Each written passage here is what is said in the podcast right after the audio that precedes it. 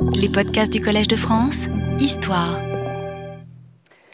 Mesdames et messieurs, dès lors que les Ottomans pénètrent en Europe, à partir de la seconde moitié du XIVe siècle, non seulement ils y mènent des conquêtes, mais ils y négocient des trêves avec leurs adversaires et ils se rapprochent des États chrétiens qui ont les mêmes adversaires qu'eux, c'est-à-dire, en un mot, qu'ils entrent dans le jeu diplomatique européen. Ils procèdent alors comme on a toujours procédé à travers le monde, ils reçoivent nombre d'ambassadeurs et eux-mêmes en envoient quelquefois. Ce sont des ambassadeurs ad hoc, au cas par cas, en fonction des nécessités de l'heure. La République de Venise est un cas tout à fait particulier. Non seulement elle envoie, comme les autres États, des ambassadeurs ad hoc au sultan dans leurs capitales successives, mais elle a en outre, dès le lendemain de la prise de Constantinople, un ambassadeur résidant dans cette ville, le Bel. Ce n'est en rien une nouveauté de la période ottomane, les Vénitiens conservent une institution qu'ils avaient mise au point à l'époque byzantine et le sultan ne fait qu'entériner par pragmatisme un usage antérieur. Les Vénitiens se sont en outre ingéniés, comme nous l'avons vu, à faire progressivement entrer dans les capitulations, les traités qu'ils négocient avec le sultan, des articles définissant le statut de ce bel et à l'introduire ainsi dans le droit ottoman. Cette présence étrangère n'est pas sans danger pour le sultan, eu égard à l'insatiable curiosité et à l'activisme du bel. On tente cependant de le contrôler, notamment en période de guerre, où l'on fait de cet hôte suspect un prisonnier et même un otage. Au demeurant, on tire parti à Istanbul de cette présence acceptée qui est loin de n'avoir que des inconvénients. Il est en effet utile aux autorités ottomanes de disposer d'un interlocuteur permanent, notamment pour le règlement des innombrables affaires ayant trait jour après jour aux marchands et aux navires vénitiens. Un interlocuteur qui, en outre, maintienne l'ordre dans sa communauté et qui s'en porte garant face aux autorités. En outre, le Bel présente un autre intérêt sur lequel je n'ai pas assez insisté en traitant de ce personnage. Je fais mon mea culpa sur ce point et j'essaye de me corriger tant qu'il est encore temps. Plus que tout autre diplomate, le Bel est, pour les gouvernants ottomans, un informateur précieux sur la situation politique et militaire de l'Europe et surtout des parties de l'Europe qui intéressent directement les Ottomans. Il compense jusqu'à un certain point le fait que ces gouvernants ottomans, quant à eux, n'aient pas de représentants permanents à l'étranger, dissymétrie dans laquelle Voltaire, si vous vous souvenez de la citation que j'avais faite, verra la cause principale de leur ignorance du monde extérieur. Conscientes de cet atout dans leur jeu, les autorités de la République de Venise, de loin les mieux informées de leur temps, élaborent des sortes de bulletins d'information, les avisi, qu'elles font traduire en turc à l'intention de leurs partenaires ottomans. Il y est question dans ces avisi de tous les grands événements de l'heure principalement bien entendu de ceux qui concernent les alliés et les ennemis notoires euh, des Turcs. Ces derniers sont très friands de ces avisis et guettent avec impatience leur arrivée à Istanbul. Le bel Alexandre euh, Contarini, euh, par exemple,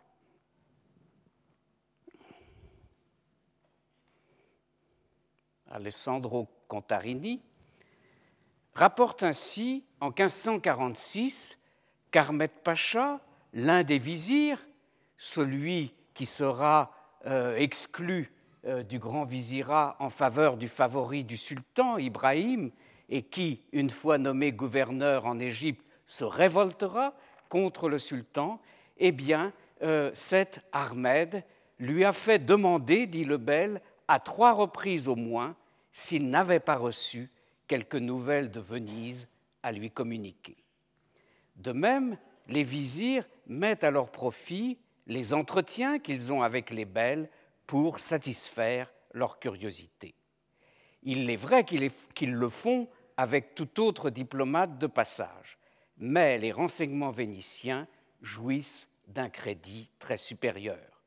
Le même bel, Alexandre Contarini, explique ainsi à son gouvernement l'empressement avec lequel les avisis sont attendus sur le Bosphore.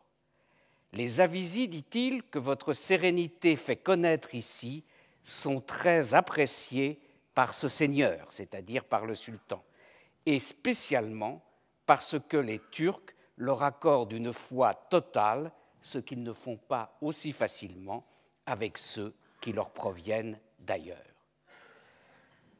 Le bel de Venise va rester l'unique représentant permanent étranger dans la Constantinople ottomane pendant plusieurs décennies.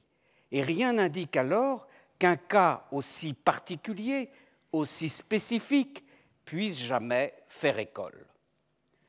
Le rapprochement qui va s'opérer par la suite, dans les années 20 du XVIe siècle, avec la France, est hautement paradoxal. Les marchands français, contrairement aux Vénitiens, sont des nouveaux venus au Levant. Leur place y est encore très secondaire et le restera d'ailleurs longtemps. Le roi de France est loin et les relations que lui-même et ses sujets ont avec l'Orient ont été, depuis le Moyen Âge, placées sous le signe de la croisade et elles le demeurent. En même temps, même si cet idéal de croisade ne sera jamais abandonné, la menace que Charles Quint fait peser, à partir de ces années 1520, sur les ambitions italiennes des Valois et sur l'intégrité même de leur royaume, amène un tournant à 180 degrés, je dirais, qui relève du plus pur réalisme politique. François Ier envoie de premiers émissaires au sultan, nous l'avons vu. On ne peut même pas parler d'ambassadeur, tant ses premiers contacts se font dans le secret et ses premiers envoyés sont tenus à la plus grande discrétion possible. Le roi ne se cache pas seulement de ses ennemis, mais d'une partie de ses propres conseillers qu'une entente avec l'infidèle ne peut que scandaliser. On évite d'ailleurs de confier ces missions à des dignitaires du royaume, qu'ils soient laïcs ou religieux. On recourt au contraire à des étrangers en rupture de banc avec le système politique de Charles Quint, qu'il s'agisse du croate Frangipani, de l'espagnol Antonio Rinson, dont j'ai parlé la dernière fois, ou de, du napolitain euh, Cantelmo, César Cantelmo, tous hommes intrépides et astucieux qui ne redoutent ni l'aventure ni les dangers. En mars 1532, François Ier envoie de nouveau Rinson et Cantelmo auprès du sultan Soliman le Magnifique sans doute, peut-on supposer, pour lui demander de lancer une campagne militaire contre Charles Quint et de le faire non pas en, Hongrie et en Autriche, mais en Italie. Le roi estime en effet qu'une offensive des Turcs en Europe centrale ne ferait que souder l'union des princes allemands, y compris des princes luthériens alliés de la France, autour de leur empereur Charles Quint. Mais Rinson, cloué au lit par la maladie, est retardé à Raguse et n'atteint donc pas Istanbul avant le départ de la grande armée du sultan qui eut lieu en avril, le 25 avril 1532. Or, cette grande armée prend bel et bien la direction de la Hongrie. Au demeurant, il est invraisemblable que même si Rinson était arrivé à temps, il aurait été capable de détourner Soliman de son objectif initial.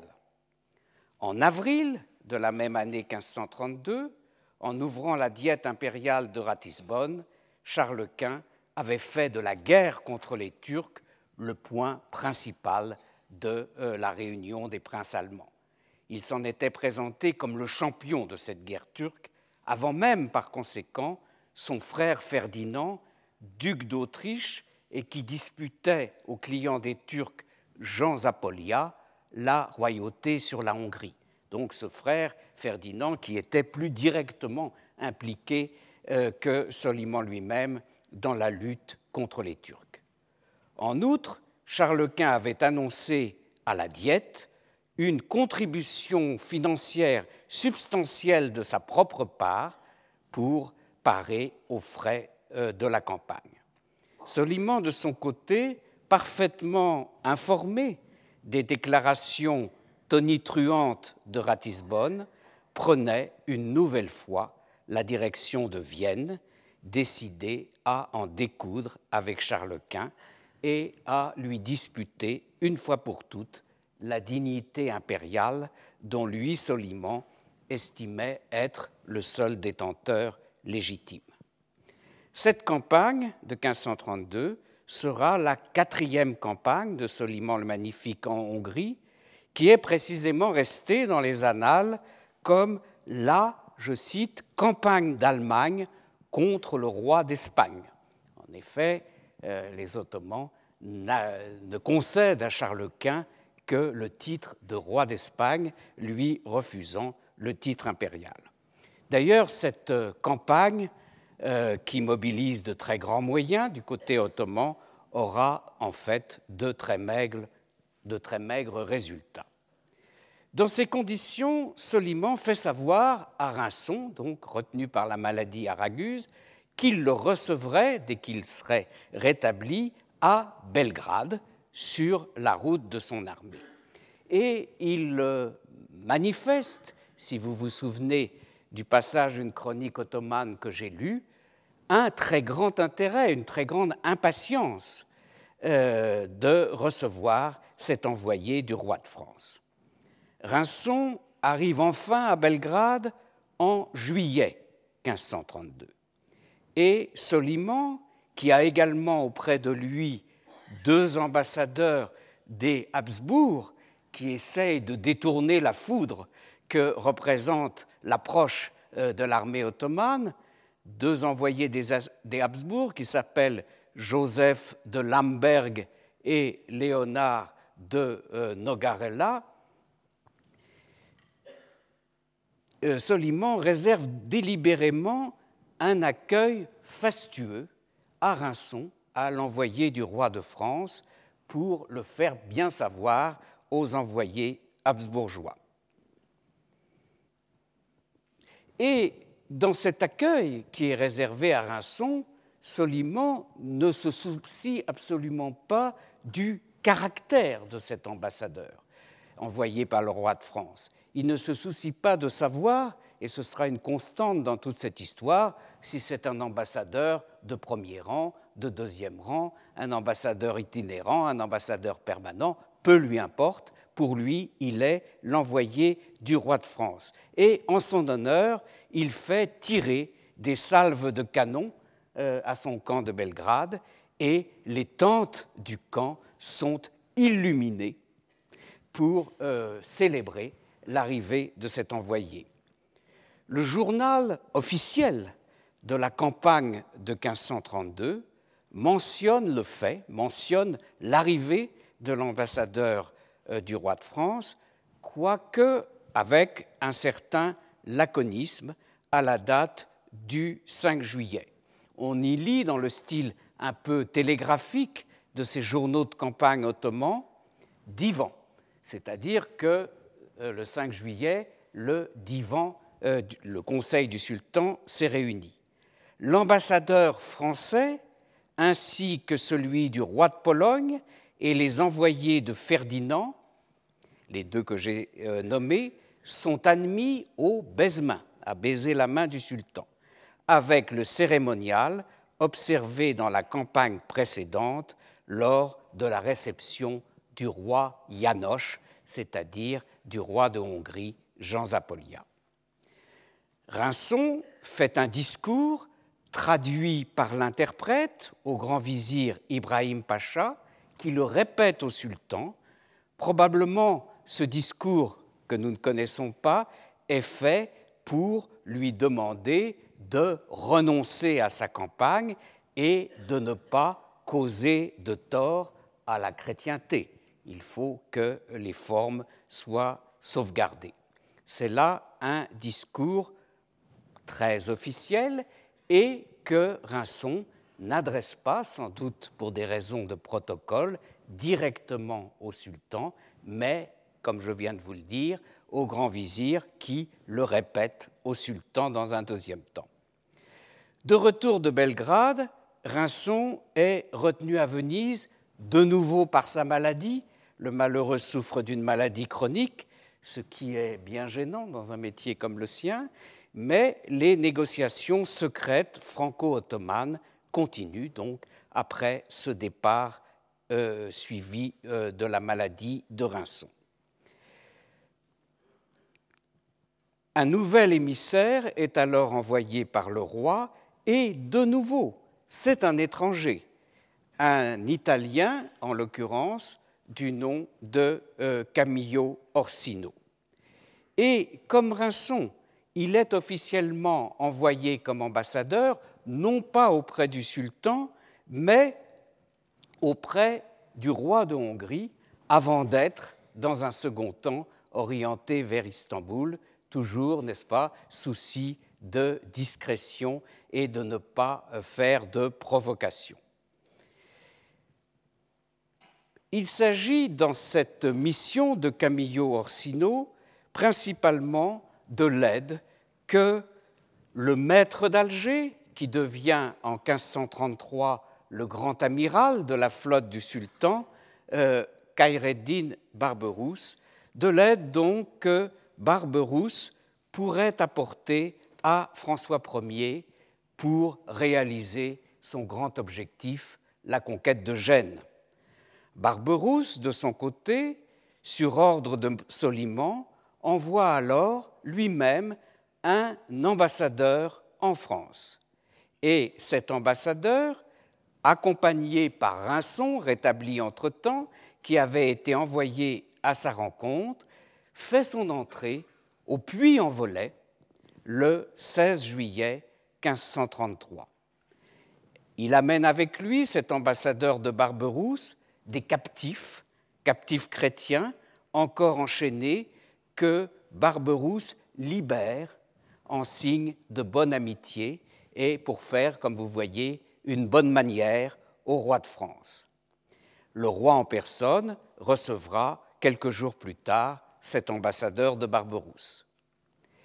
L'idée d'envoyer Barberousse et la flotte ottomane en Italie pour soutenir la politique italienne de François Ier continue à faire l'objet de négociations entre les deux parties et un émissaire est de nouveau dépêché en 1534. Au printemps 1534, il se trouve auprès de Barberousse, au Maghreb, puis le même part à la rencontre du grand vizir Ibrahim Pacha, qui hiverne alors à Alep dans le cadre de la campagne qu'il mène en Irak et en Iran. Selon l'un des pionniers de l'étude de ces premières relations entre la France et l'Empire ottoman, euh, l'historien euh, roumain Ursou, qui est l'auteur d'un ouvrage classique, La politique orientale de François Ier, un ouvrage ancien puisqu'il est paru en 1908, eh bien, Ursou ne, ne doute pas que ce nouvel émissaire, qui va donc rejoindre Ibrahim Pacha à Alep, soit de nouveau Rinson. Mais cette hypothèse a été contredite par la suite par un historien ultérieur, donc serbe cette fois. Vous voyez que cette historiographie est euh, très internationale. Un historien serbe du nom euh, de euh, Georges Tadic. Ce dernier a en effet montré qu'il s'agissait d'un autre, autre, agent étranger du roi, en l'occurrence un marchand ragusin qui, comme d'autres marchands de la région, se faisait à l'occasion espion ou diplomate, espion et diplomate, et ce dernier euh, se nommait Séraphin Gutchetic et on l'appelle dans les sources françaises Séraphin de Gozo. Au nom du roi, Séraphin conclut avec le grand vizir à Alep un traité, un traité d'un genre bâtard qu'on ne retrouvera plus par la suite dans l'histoire des relations franco-ottomanes. Et cette bizarrerie exprime sans doute la difficulté à donner une forme appropriée à une relation nouvelle et qui n'est pas encore pleinement assumée. Il s'agit d'une trêve qui, comme telle, a une durée de validité limitée, en l'occurrence trois ans. Alors cette trêve est paradoxale puisqu'elle intervient entre deux pays qui ne sont pas en guerre, n'est-ce pas? Sauf à considérer que, a priori, un État chrétien, comme le royaume du roi très chrétien, ne peut qu'être en guerre avec un État musulman ou qu'un État musulman ne peut qu'être en guerre avec un État infidèle. En tout cas, on conclut une trêve. Et François Ier prendra d'ailleurs prétexte de cette trêve pour ne pas venir en aide à Charles Quint et à ses alliés en 1535 lors du siège de Tunis par lequel Charles Quint reprendra euh, le port de Tunis à Barberousse. Cette trêve sera présentée lorsque le roi va la publier officiellement, je vais y venir dans un instant, cette trêve sera présentée comme valable pour les mers du Levant et les territoires ottomans, et comme intéressant la circulation et le commerce. Mais pour autant, ce n'est pas ce qu'on appelle et ce qu'on appellera une capitulation. Et cette trêve dont je suis en train de parler ne doit en aucun cas être confondue avec le projet de capitulation de 1536, dont j'ai déjà beaucoup parlé dont je reparlerai dans un instant, et par exemple euh, un, mémorialiste fameux de euh, l'ambassade de France à euh, Constantinople, le comte de Saint-Priest, qui lui-même sera ambassadeur à la fin du XVIIIe siècle, mélange la première trêve dont je vous parle avec les capitulations de 1536. En effet, François Ier, sans doute pour répondre aux rumeurs euh, qui ne manquent pas de circuler et tenter de contrôler la communication, comme on dirait aujourd'hui, ne publiera ce texte, cette trêve, que quelques mois plus tard, en janvier 1535. Et il la présentera alors comme une trêve marchande expression paradoxale, n'est-ce pas, que cette trêve marchande, faite, je cite, pour assurer le trafic et navigage d'entre les pays et sujets du dit sieur roi et dit ceux grands seigneurs et seigneurs aradins, c'est-à-dire les pays du sultan Soliman et euh, du, euh, du maître d'Alger euh, Ayreddin Barberousse. Donc toujours le souci d'atténuer par des euphémismes, par une présentation anodine euh, de, neutraliser les réactions hostiles. Cette trêve sera d'ailleurs renouvelée de nouveau pour trois années en 1537 et quand François Ier en donna euh, l'information, l'information du renouvellement de cette trêve au nonce du pape, Paul III, ce dernier, comme vous pouvez l'imaginer, en fut très mécontent. Le caractère marchand de l'alliance était en réalité de la poudre aux yeux, destinée à masquer un accord stratégique et militaire. Barberousse aiderait le roi à s'emparer de Gênes et de Milan, que François Ier avait obtenu à la suite de euh, la victoire de Marignan, mais qui par la suite avait été euh, euh, récupéré par Charles Quint.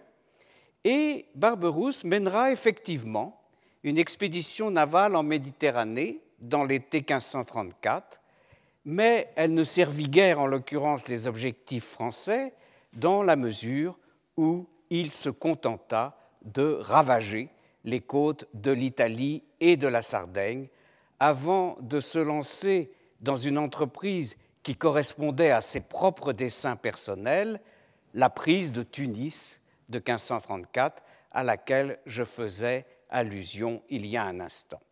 Et ce n'était pas ce que François Ier attendait, mais ce résultat, cette prise de Tunis par Barberousse, était plutôt favorable néanmoins à la stratégie française en s'opposant aux visées espagnoles en Méditerranée occidentale. Barberousse et le roi sont bien des alliés objectifs sur ce point. D'ailleurs, comme je vous l'ai dit, Charles Quint reprendra Tunis dès l'année suivante, en 1535, et rétablira la dynastie locale les Hafsides en la personne euh, du souverain Moulay Hassan. À l'occasion d'une campagne, cette prise de Tunis par Barberousse, qui sera très puissamment orchestrée dans toute la chrétienté, qui sera présentée comme le triomphe de la croix sur le croissant et qui préfigure en quelque sorte les euh, manifestations qui euh, auront lieu près de 40 ans plus tard, à l'occasion de la bataille de l'Épante. Après la, prise de, première prise de Tunis, donc par Barberousse en août 1534, François Ier, l'automne suivant, avait reçu très ouvertement à Châtellerault, où se trouvait la cour, un ambassadeur de Barberousse, venu lui annoncer cette victoire. L'ambassadeur avait ensuite suivi le roi jusqu'à Paris, où le roi rentrait. Et il avait été alors, cet ambassadeur de Barberousse, reçu solennellement à Paris, comme on peut en trouver l'écho dans le journal d'un bourgeois de Paris euh, à euh, la date correspondante. Peu après, donc en janvier 1535, le roi publie officiellement, comme je l'ai dit, la trêve marchande, conclue quelques mois plus tôt entre le grand vizir Ibrahim Pacha et Séraphin de Gozo. C'est dans ce contexte un peu complexe, je le crains, de négociations fébriles en vue d'opérations militaires communes ou concertées, opérations qui ont du mal à se concrétiser, quelle que soit la volonté existante de part et d'autre, c'est dans ce contexte donc où, d'autre part, le roi se résout finalement à afficher ouvertement son rapprochement avec le Turc, que tout le monde connaît, qu'est envoyé sur le Bosphore celui que tous les historiens de cette première phase des relations franco-ottomanes considèrent comme le premier ambassadeur de France à Constantinople, Jean de la Forêt.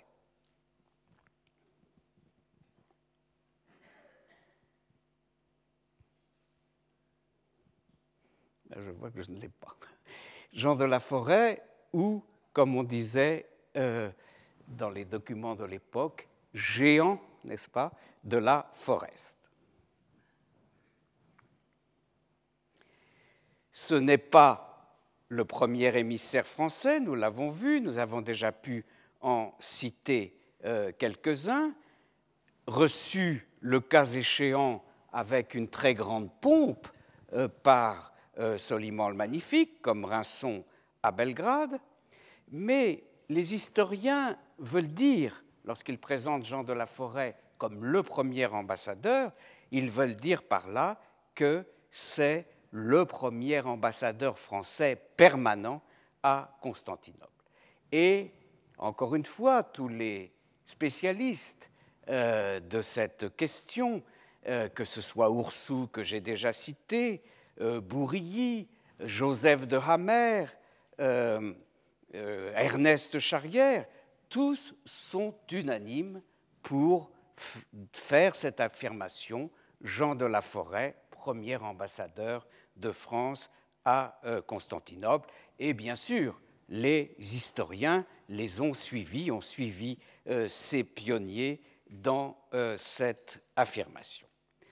Mais la question se pose, que faut-il entendre par cette expression, cette formule de premier ambassadeur permanent?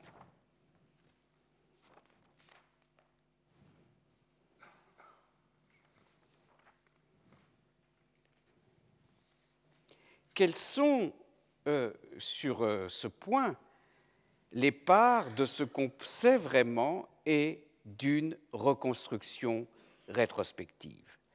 Quelles étaient les véritables intentions de François Ier et euh, de son conseiller, le, chancelier Duprat, principal artisan du côté français du rapprochement avec l'Empire ottoman, en envoyant Jean de la Forêt? Cherchait-il à poser le principe d'une institution nouvelle, analogue à celle du Bel de Venise à Constantinople. Autre question qu'on peut se poser, question importante, y avait-il eu concertation préalable sur ce point entre les gouvernants ottomans et le gouvernement français? Le grand vizir Ibrahim Pacha, notamment, était-il au courant de cette intention française d'envoyer un ambassadeur permanent à Constantinople ben, Pour tenter de répondre à ces questions, reprenons successivement et minutieusement les quelques éléments, à vrai dire très maigres, dont nous disposons à ce sujet. D'emblée, l'ambassade de Jean de la Forêt se distingue, en effet, incontestablement, euh, des précédentes. Elle est confiée pour une fois, pour la première fois, à un Français, et non à un agent étranger plus ou moins en rupture de banc avec son pays d'origine. La Forêt est un authentique Auvergnat originaire de la, de la Limagne. Il est notaire et secrétaire du roi, rien d'un aventurier par conséquent. Il appartient en tant que clerc à la maison du chancelier Duprat, grand artisan, comme je viens de le dire, de l'alliance franco-ottomane, auprès de qui il avait été placé par un personnage sans qui je ne serais pas en train de m'exprimer devant vous aujourd'hui, je veux parler de euh, Guillaume Budet, le euh, fondateur euh, du Collège de France, et un humaniste éminent et influent. Donc, la forêt fait partie de l'entourage de Duprat, à qui il a été recommandé par Guillaume Budet, et c'est Duprat qui rédigera les instructions de la forêt avant son départ pour Constantinople. Ce dernier, la forêt, avait été vraisemblablement choisi en raison de son expérience des voyages et surtout du bagage linguistique qu'il en avait retiré. En effet, loin de demeurer dans sa Limagne natale, il avait résidé à Rome, à Florence et à Venise. Et il avait été l'élève de euh, Lascaris, érudit grec qui avait fui Constantinople devant la menace turque et qui était devenu le très savant bibliothécaire de euh, Laurent de Médicis. Alors, cette proximité avec Lascaris ne prédisposait pas a priori, n'est-ce pas, euh, la forêt à la turcophilie, mais si on l'a choisi, c'est sans doute parce qu'il avait pu acquérir, entre autres parce qu'il avait pu acquérir des connaissances en grec, en grec ancien et moderne, et aussi en italien, des connaissances indispensables à une pareille mission. Par ailleurs, la forêt avait été pourvue d'une suite qui comprenait notamment un secrétaire, son propre cousin, Charles de Marillac, et d'autre part, un savant, un savant prodigieux, le philosophe et étonnant polyglotte Guillaume Postel, qui, fut, euh, qui sera l'auteur d'un ouvrage fameux de la République des Turcs qui paraîtra en 1560. Euh, Ce dernier, euh, Guillaume Postel, faisait là un premier voyage à Constantinople, lequel sera suivi d'un second en 1549.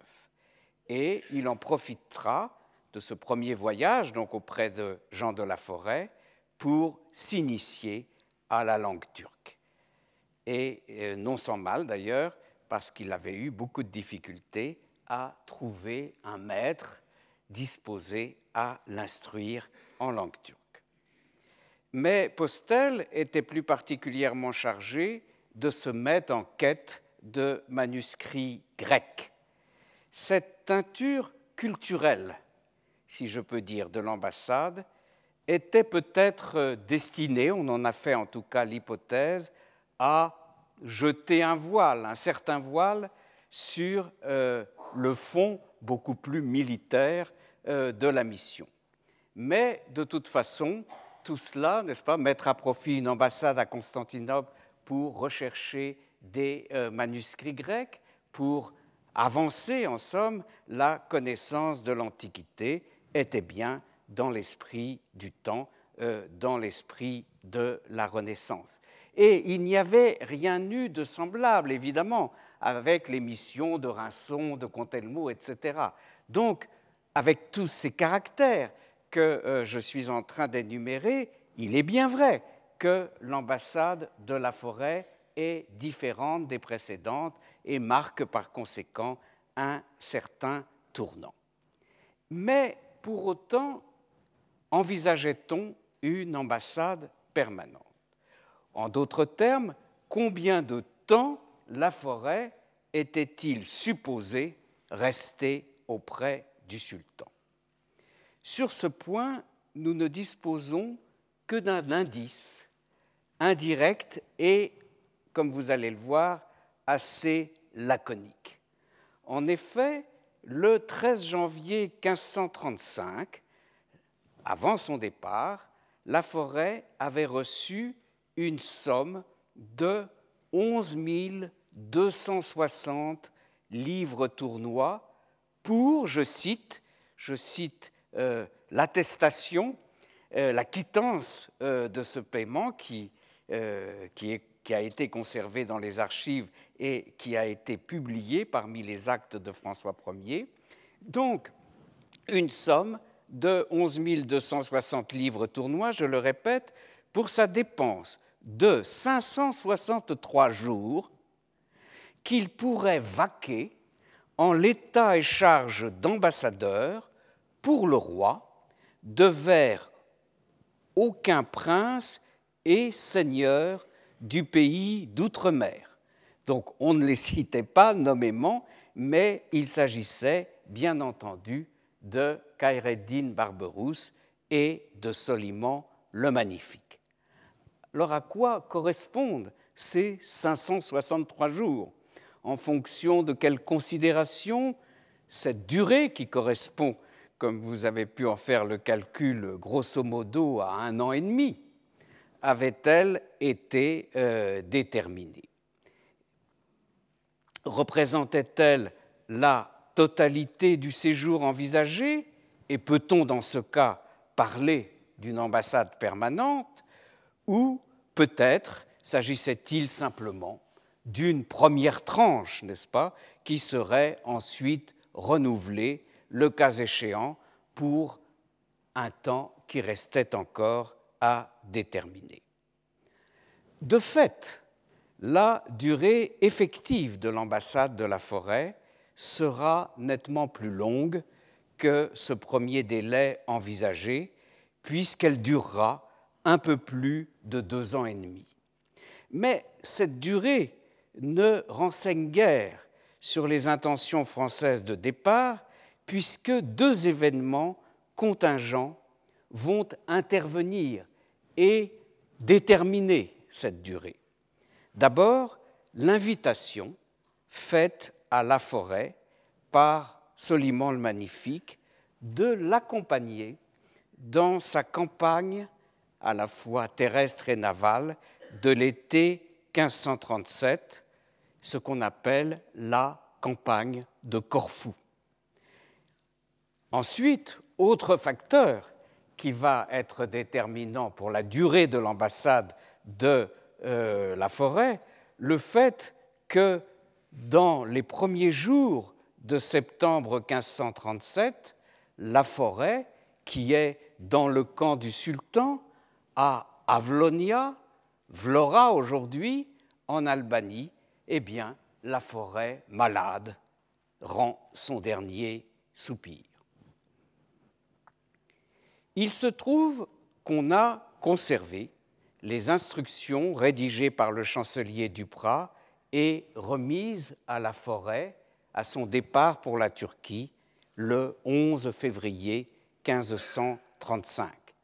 Ce document, ce précieux document, est conservé encore aujourd'hui au ministère des Affaires étrangères dans la série Mémoires et documents, tome 2.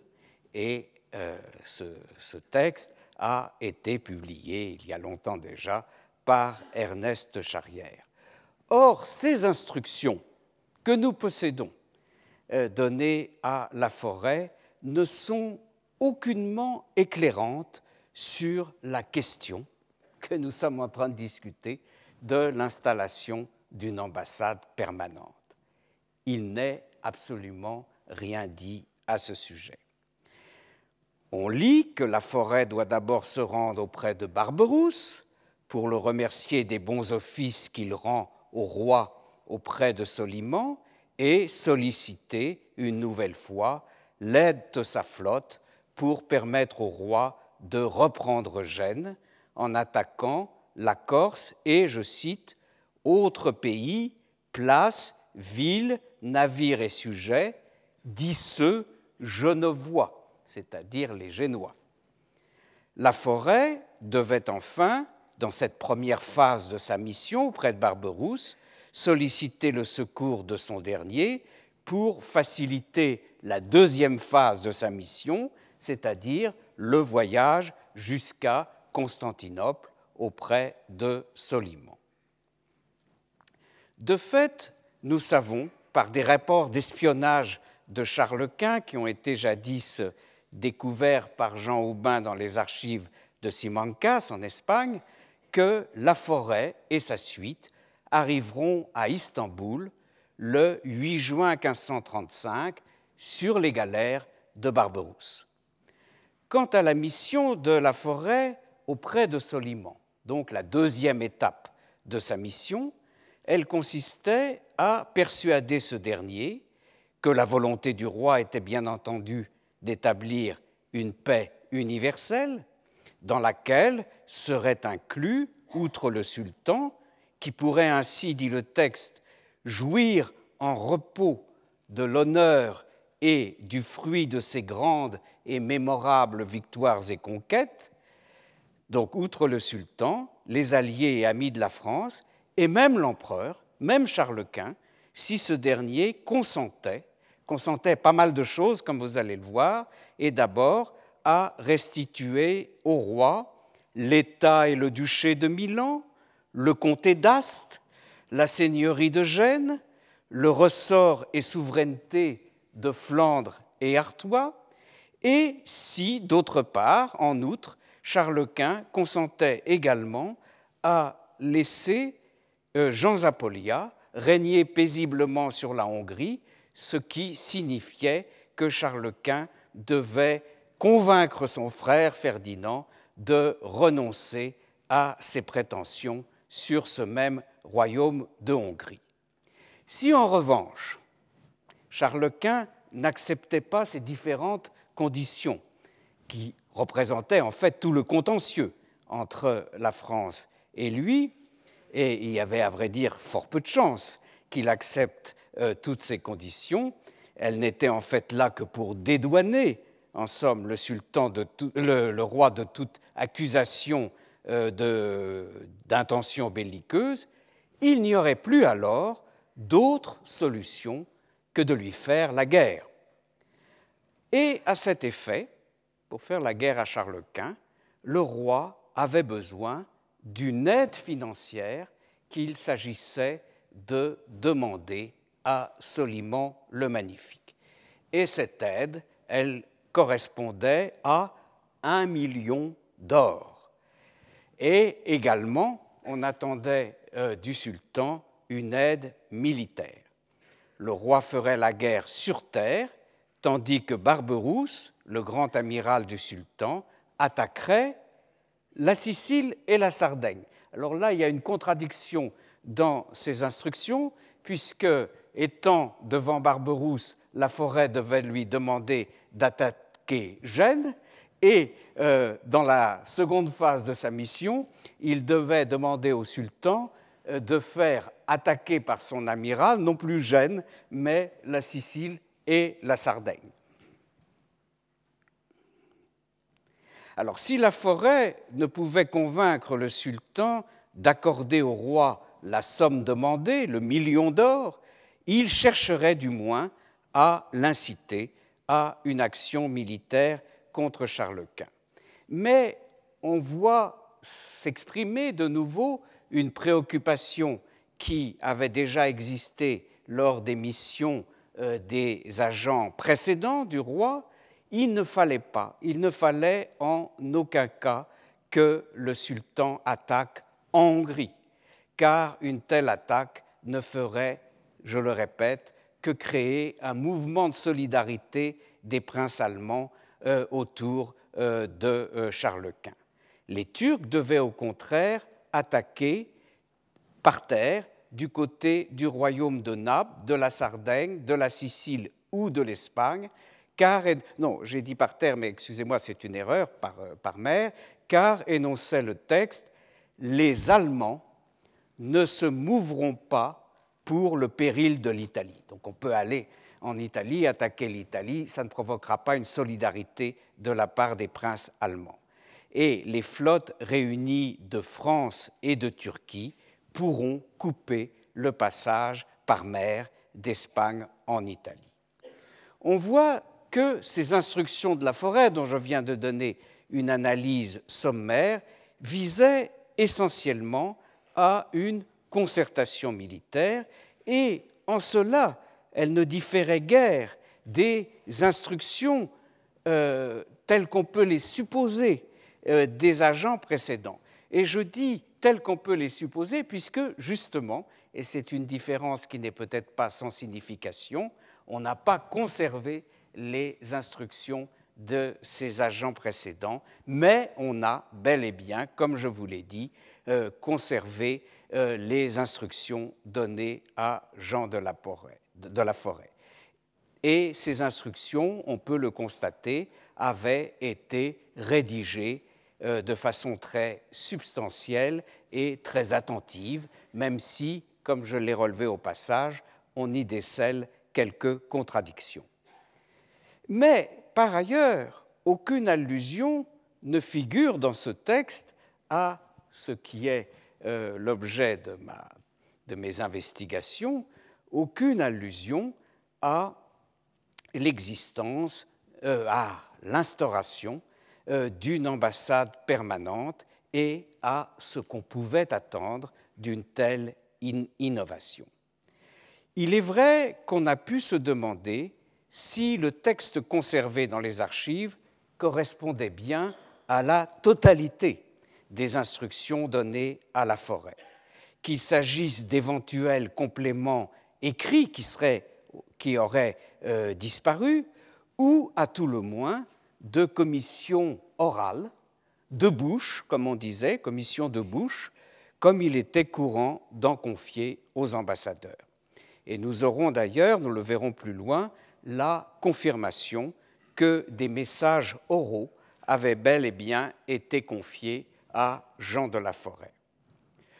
Une autre lacune frappante du texte du chancelier Duprat, peut-être certains d'entre vous euh, y ont pensé, tient à l'absence de toute allusion à autre chose, c'est-à-dire aux capitulations de 1536 entre François Ier et Soliman le Magnifique, dont on fait traditionnellement le principal résultat de l'ambassade de Jean de la Forêt.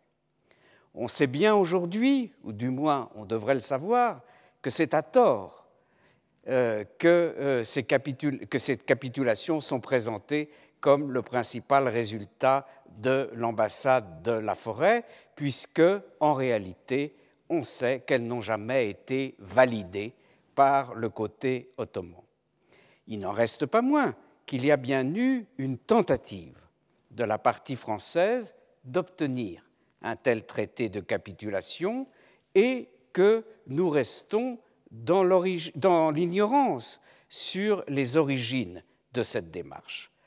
Avait-elle été prescrite à la forêt dans une partie de ces instructions qui nous échappent ou, autre hypothèse qui n'est pas invraisemblable, procéda-t-elle de la seule initiative de l'ambassadeur, qui, se trouvant sur place, étant au contact des euh, réalités euh, de la situation ottomane, de la situation des marchands français qui euh, commençaient à commercer dans ces régions, aurait eu l'idée d'obtenir pour la France des capitulations comme les Vénitiens en avaient depuis plusieurs décennies. En tout cas, il est sûr que la forêt, quelle que soit l'origine de sa démarche, s'est préoccupée de cette question. On dispose en effet d'un texte de capitulation de 1536 et c'est là ce qui a trompé les historiens.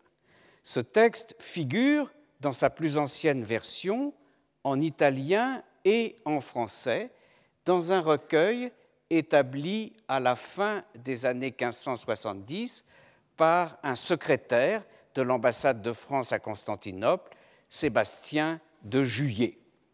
Et la copie qui se trouve dans le recueil de Sébastien de Juillet a été ensuite reprise dans de nombreux autres manuscrits et a été publiée à plusieurs reprises. Mais la confusion euh, des historiens a tenu au fait euh, qu'ils n'ont pas euh, remarqué que ce texte n'était qu'un projet émanant de la forêt qui a été effectivement discuté avec le grand vizir Ibrahim Pacha ou dont il était prévu qu'il serait discuté avec le grand vizir, mais qui, en tout état de cause, ne fut jamais ratifié et promulgué par le sultan.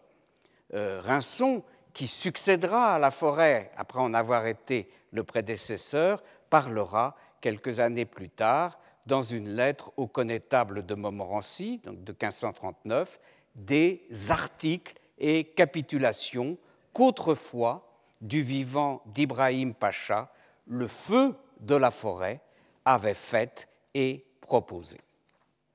Quoi qu'il en soit, donc, des origines de la tentative de euh, la forêt, le projet qui a été conservé dans le registre de juillet et que la forêt avait rédigé avant l'exécution d'Ibrahim Pacha le 5 mars 1536, puisque le vizir y est cité comme interlocuteur, est, ce texte est très largement inspiré par le précédent des capitulations védiciennes.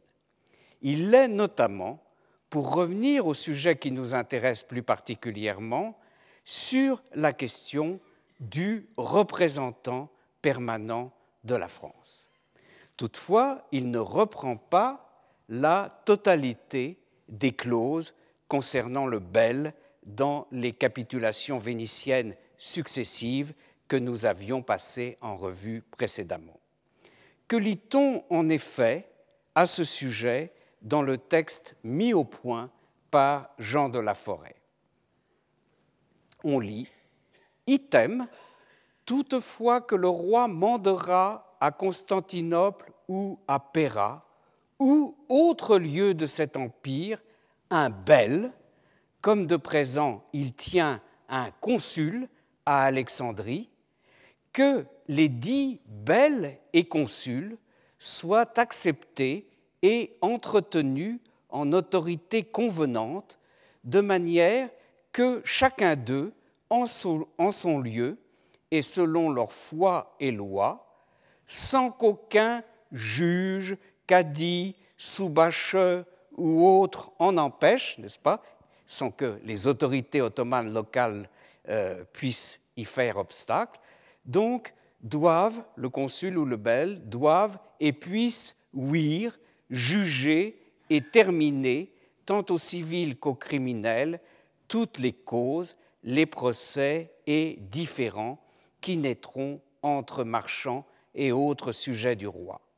Seulement, et au cas que les ordonnances des dix belles et consuls ne fussent obéies, et que pour les exécuter, ils requissent les sous-bacheux et autres requis devront donner leur aide et main forte nécessaire.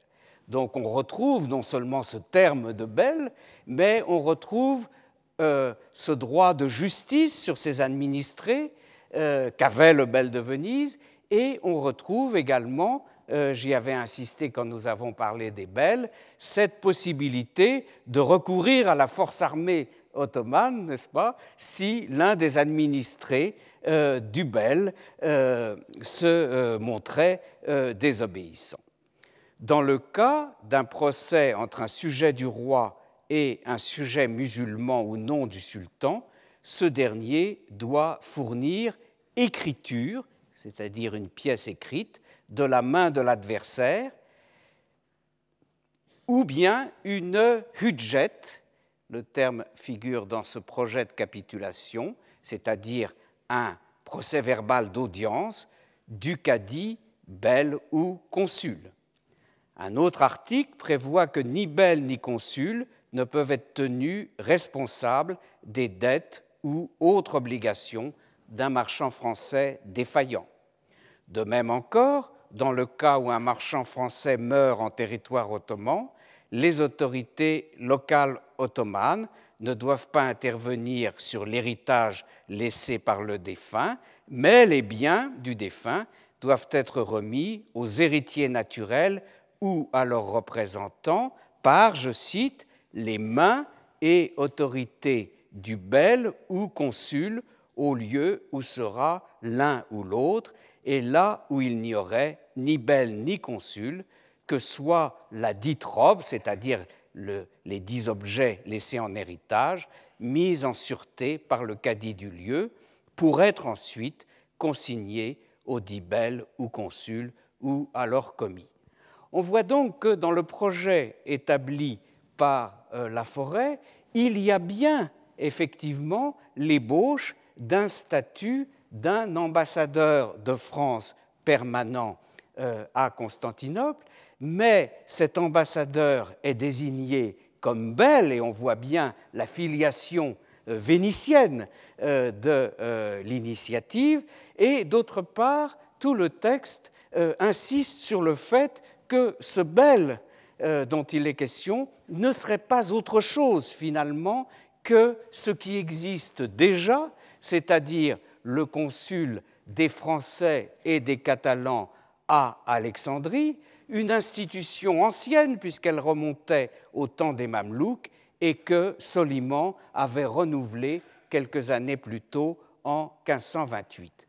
Donc une ébauche euh, de euh, projet, mais euh, il ne faut pas oublier que ces capitulations, en fait, seront, comme je l'ai dit avec insistance, nulles et non avenues, et que par conséquent, tout ce qui avait pu être imaginé par la forêt à ce sujet n'aura pas de suite. Je vous remercie. Retrouvez tous les podcasts du Collège de France sur www.collège-de-france.fr.